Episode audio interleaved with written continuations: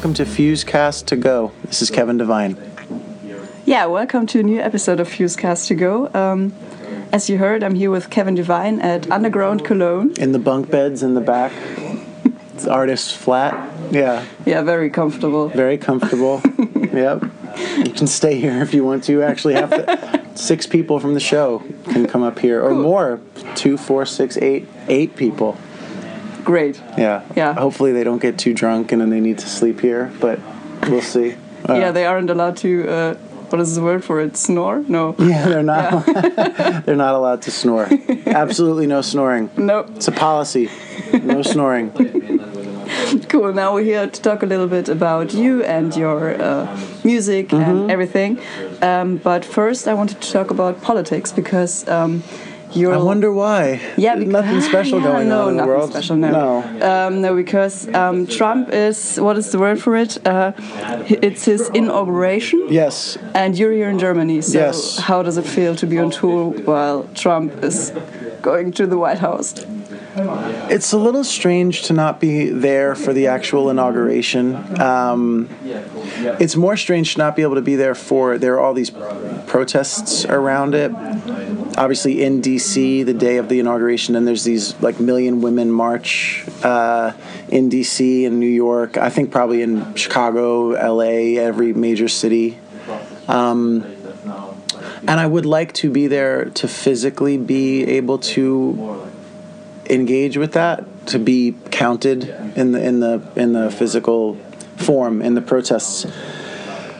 But also um, for one thing you have to continue to live your life. And the other thing is um, there's other ways to issue protest and other ways to be like an ambassador and a representative of the part of america that is not the values or ideals or lack thereof that Donald Trump embodies. And so if I can be here and playing and meeting people and talking to people, that's of value also.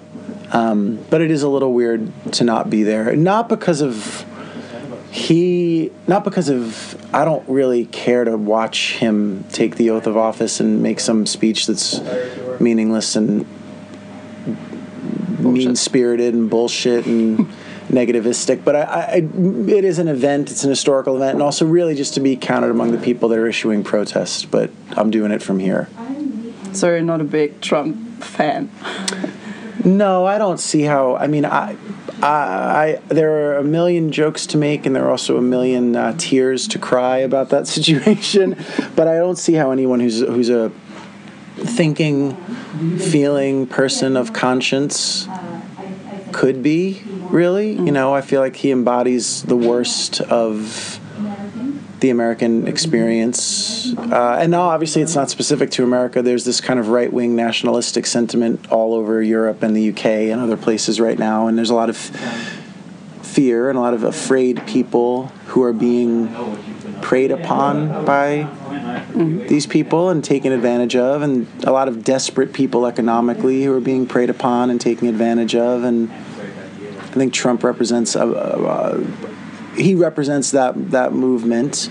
He also does represent a very particularly American iteration of that movement. Something about his combination of like show business and sliminess and um, there is a very like if I was not necessarily I, I think politically I tend to be left of what the traditional Democratic Party even represents in America.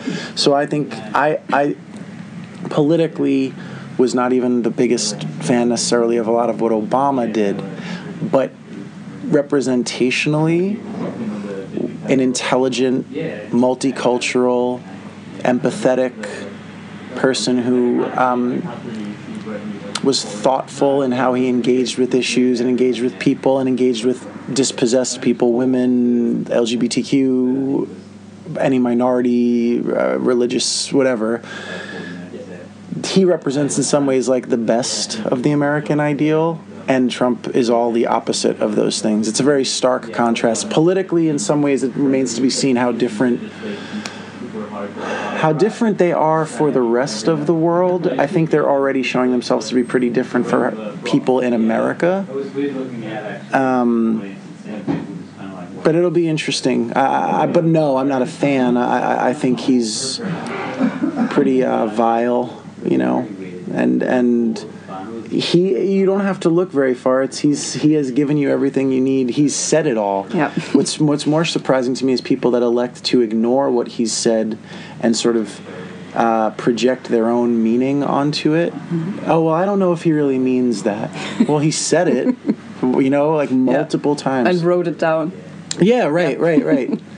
I mean, I think it's confusing for people because he's also he changes his mind so quickly that I think people don't when it ultimately makes it meaningless. Nothing means anything when you change your meaning that much. Yeah. There is no meaning. Yeah. So I think it confuses people, but no, I obviously did not vote for him, and I, I, I, I would not.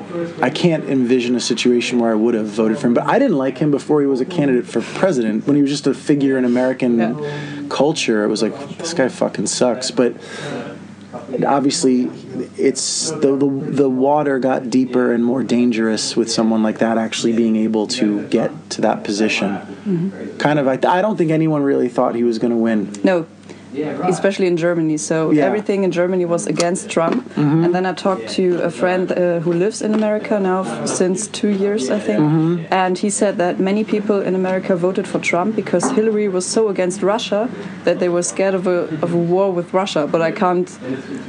That's interesting. I don't know anyone who felt here. like that, but that doesn't mean. I'm not sure about that, but I think that there were a number of people. I think a few things happened. One thing is, I don't think.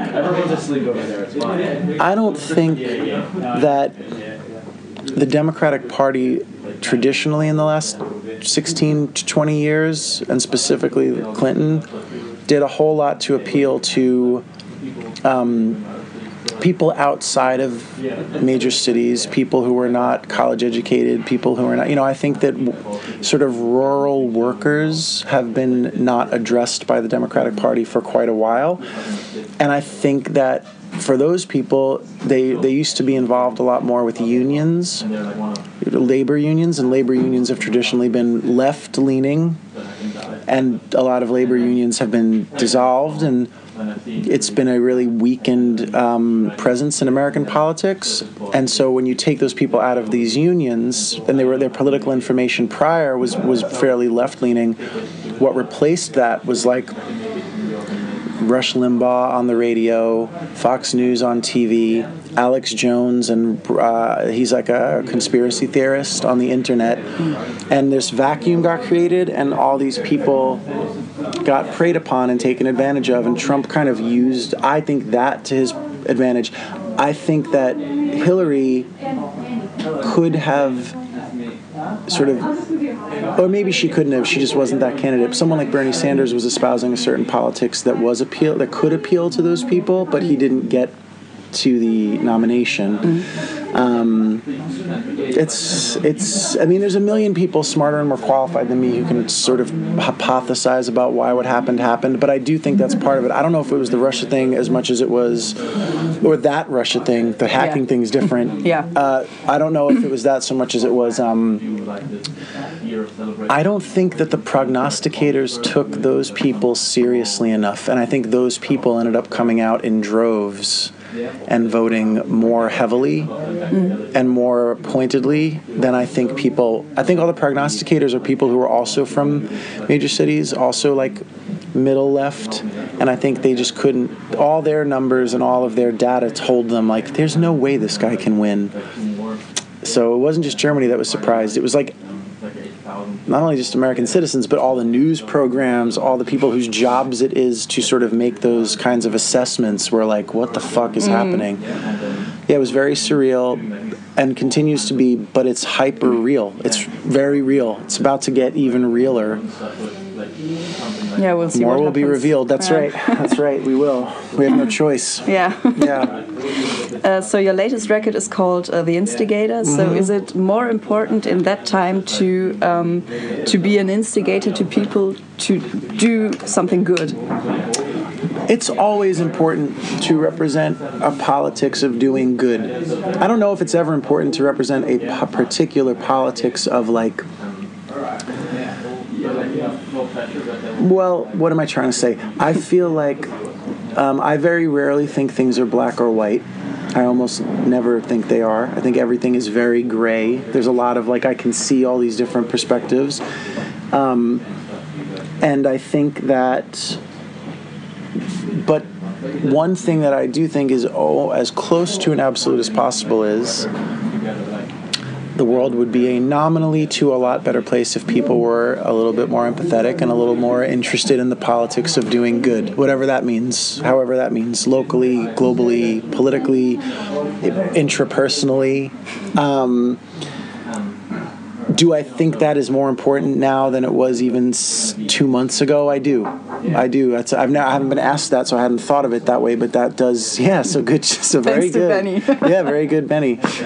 Um, but I do. I don't necessarily. I am uh, interested in social justice.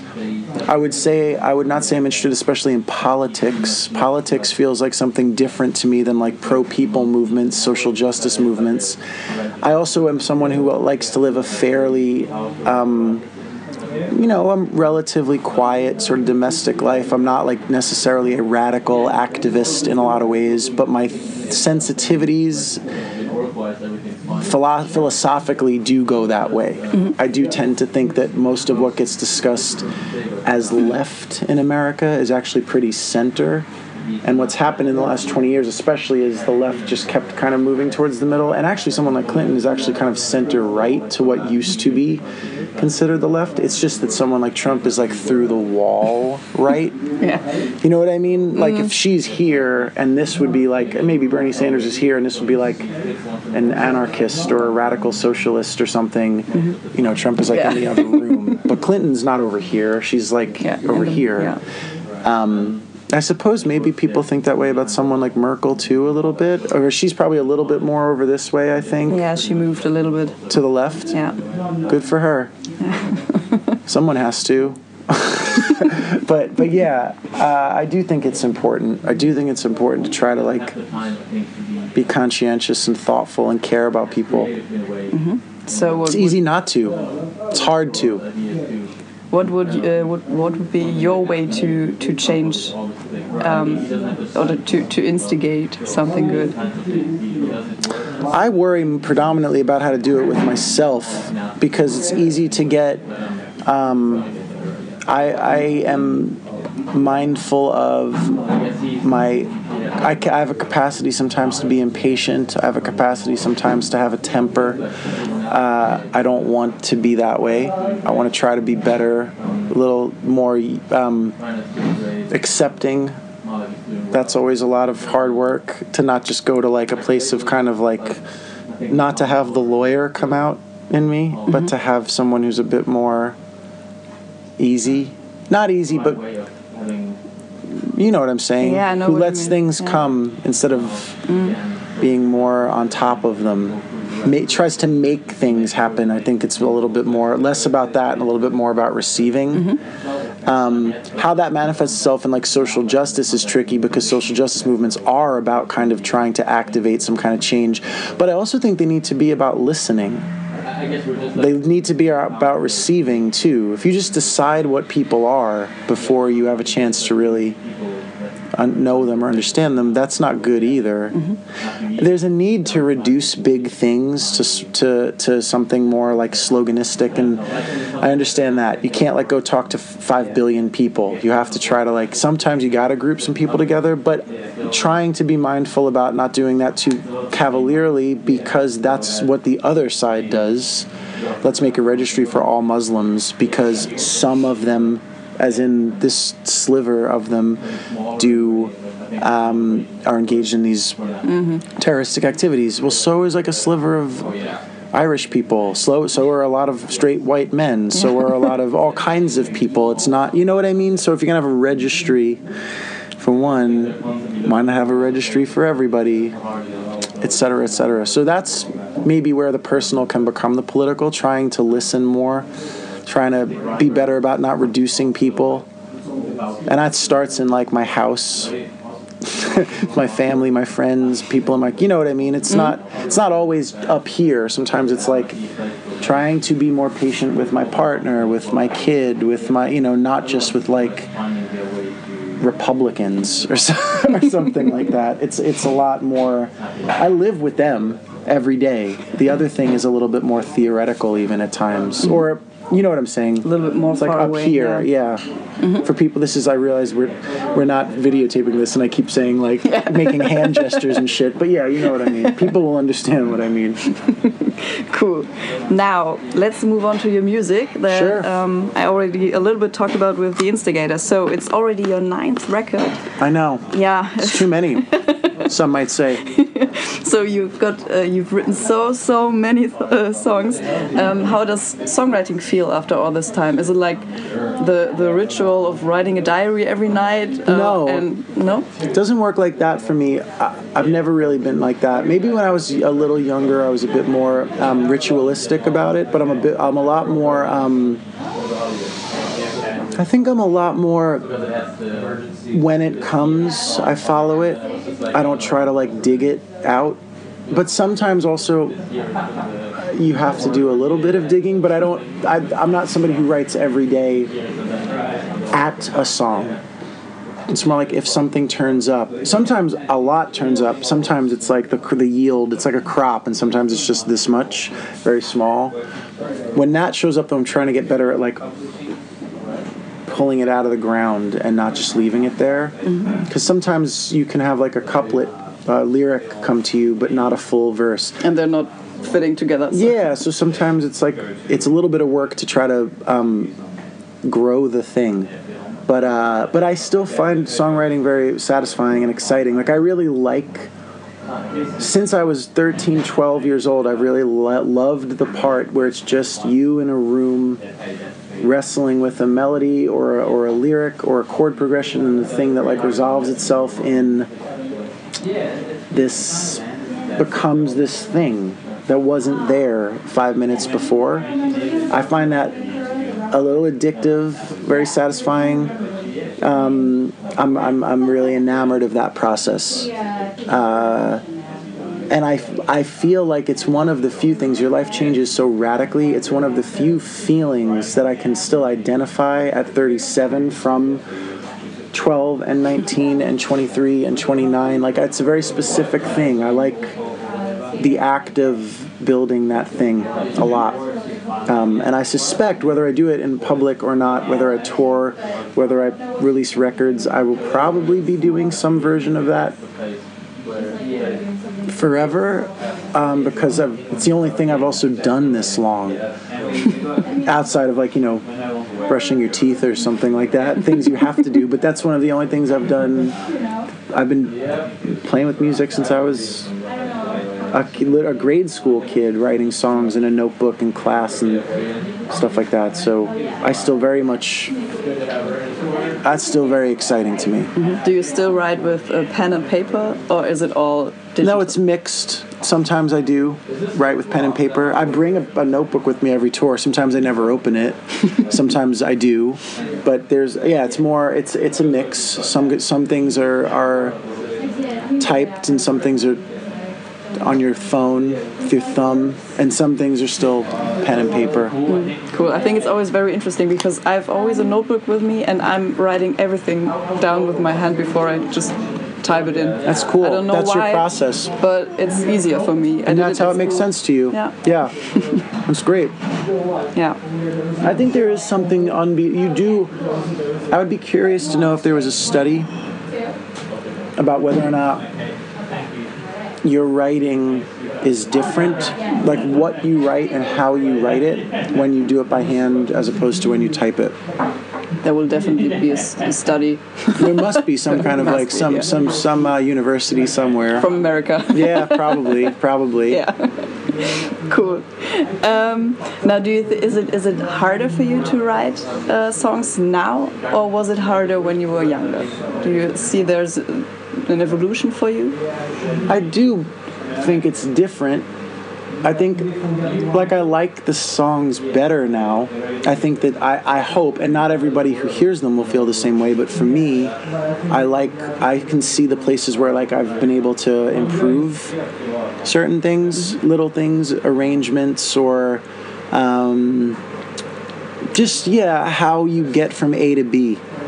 Um, but then I think when I was a little bit younger, it was a little bit more like vomiting. Like it just it was like it just happened, and and I think you're a little bit more on fire, and, and maybe you had to work a little bit less. Maybe part of growing up and getting like n- this much more um, comfortable in your skin. I wouldn't want to say wise, but at least like experienced.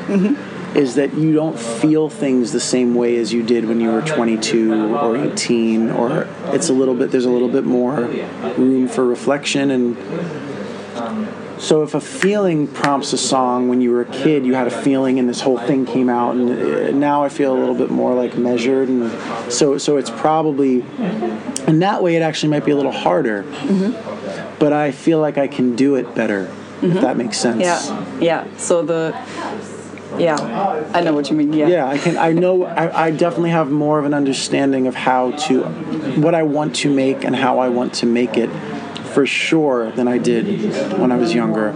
But when you're younger, maybe you f- you have no filter and everything is just like pouring out. Now I have a bit more of a filter and something will get to a certain place and I'm like, no, No, you won't say that. no, right. Or like that's not how I want to say that. So you start to like re-examine. You kind of can start from scratch sometimes. Whereas before there was like a little bit less concern about craft. Now I'm a little bit more concerned about how I want Yeah. the, uh, the, the the how I, the shape I want it to take. you are able to to write like every every day, so um, you find the time when you want to to write. I mean, I think it's as I chomp on this carrot. I think it's um. I'll be interested to see. I haven't really written a lot since my daughter was born. That was nine and a half months ago. Um, you know, I think that I've written a few things, and I just recorded a song this past week for a compilation in the, in the states that'll, that's actually about it'll be 100 songs on Bandcamp benefiting the Southern Poverty, Poverty Law Center as a reaction to the Trump election. Um, and that was the first time I like finished a song and recorded it since Instigator and since my daughter. But it happened, and I still knew, like I was like, oh, I can still do this. Um, and it'll be interesting. I have like some bits and pieces towards the next record, but certainly not like a record. And I don't think I'll. I think there's some time before I do this, but I do wonder if it'll be more difficult just to to to write and record a record with a small child because it just everything is a little bit more. Everything's also really beautiful and funny and fun and silly and and also there's a lot of stress and a lot of time is allocated very differently. So i am curious to see how that will happen but i won't know until i do. Yeah. and and songwriting i don't think is dependent the the the, the initial germ of it is not dependent upon I don't choose that. That shows up or it doesn't. That's been that way forever. You choose what you chisel from it. You choose how deeply you want to engage with it. You choose where how you want to dress it up. You choose how responsible you want to be to following it. But I don't get to choose like sometimes a thing shows up and you're like, "Oh, that's a song." Let me you know. So that thing will be there whether I have a kid or not. It's just how much time I can devote to developing that thing but it's also what I do for a living. And I take that very seriously too, not just financially, but there's like, I don't know, I want it to be my life's work. I want to be doing it for as long as I am physically well enough to do it. So I think I have to make the time to make that happen, and I'm sure I'll figure it out. Do you think your daughter will be a topic in some songs? Songs, or do you want to keep it away from that? I want to keep her away from it. I don't necessarily need like I'm not a famous person at all. I'm like a niche person. There's people who know my music, but but I but the people who do know it and like it tend to be kind of passionate and intense about it, and I don't really want her to be connected to that at all. At least until she's old enough to make those decisions for herself. But um but it will show up. I mean, there's a little, there's a few things about her on Instigator, and she wasn't here yet. there's but I knew she was coming, and there's in the song I just recorded. There's some references to her in passing. I'm sure it's it's the central thing I'm doing with my life and my time now. So it would be kind of weird if it didn't show up at all. If if I'm writing it all autobiographically, mm-hmm. I'm not always writing that way. But when you do, for it to not be in there at all would almost be a little disingenuous or something because it's. I mean, my life at home right now is pretty domestic. It's pretty like I'm, when I'm not doing this, I'm doing that. You know, so so for it to not show up in there at all would be weird. But but I also don't want to like make the baby record or anything. Yeah, yeah, cool. yeah. so if you if you know it as a listener, then you can understand it. But if you're just new to the thing, it would be like, yeah, cool. yeah, and if or, or also I want it to sound like the way I talk about things. That's the way I'll talk about that. I don't want to just write some like nursery rhyme or something for her. You know what I mean? Like I want to. Yeah. I want to. The things that have been about her have been sort of about considering dealing with the reality of of, of having a kid and the, all the beauty and all the challenge that's in that in the context of everything else we're talking about. Right wing extremists nationalists and and uh, it could be a kid it could be nationalists yeah, that's exactly like or, or you, you know you're also like it's been a really interesting time because it's been a super as you are aware of fraught and weird time to be a human being but i've also been like totally in love with this other little person. And it's been this weird juxtaposition between like that and being freaked out about the world. She's a great counterbalance to that but also you are aware of the fact that she and people like her will be inheriting this crazy ass world. So it's a lot but but you can only do that gets back to the idea of um, the politics of doing good. I can the, something that is a form of protest or trying to raise her well is also a way of like pushing back in some way, trying to like make sure that she knows and can do what she wants as she when she's older, but that those values are not good values. Mm-hmm. trying to build an army of smart people. So conscientious, thoughtful people.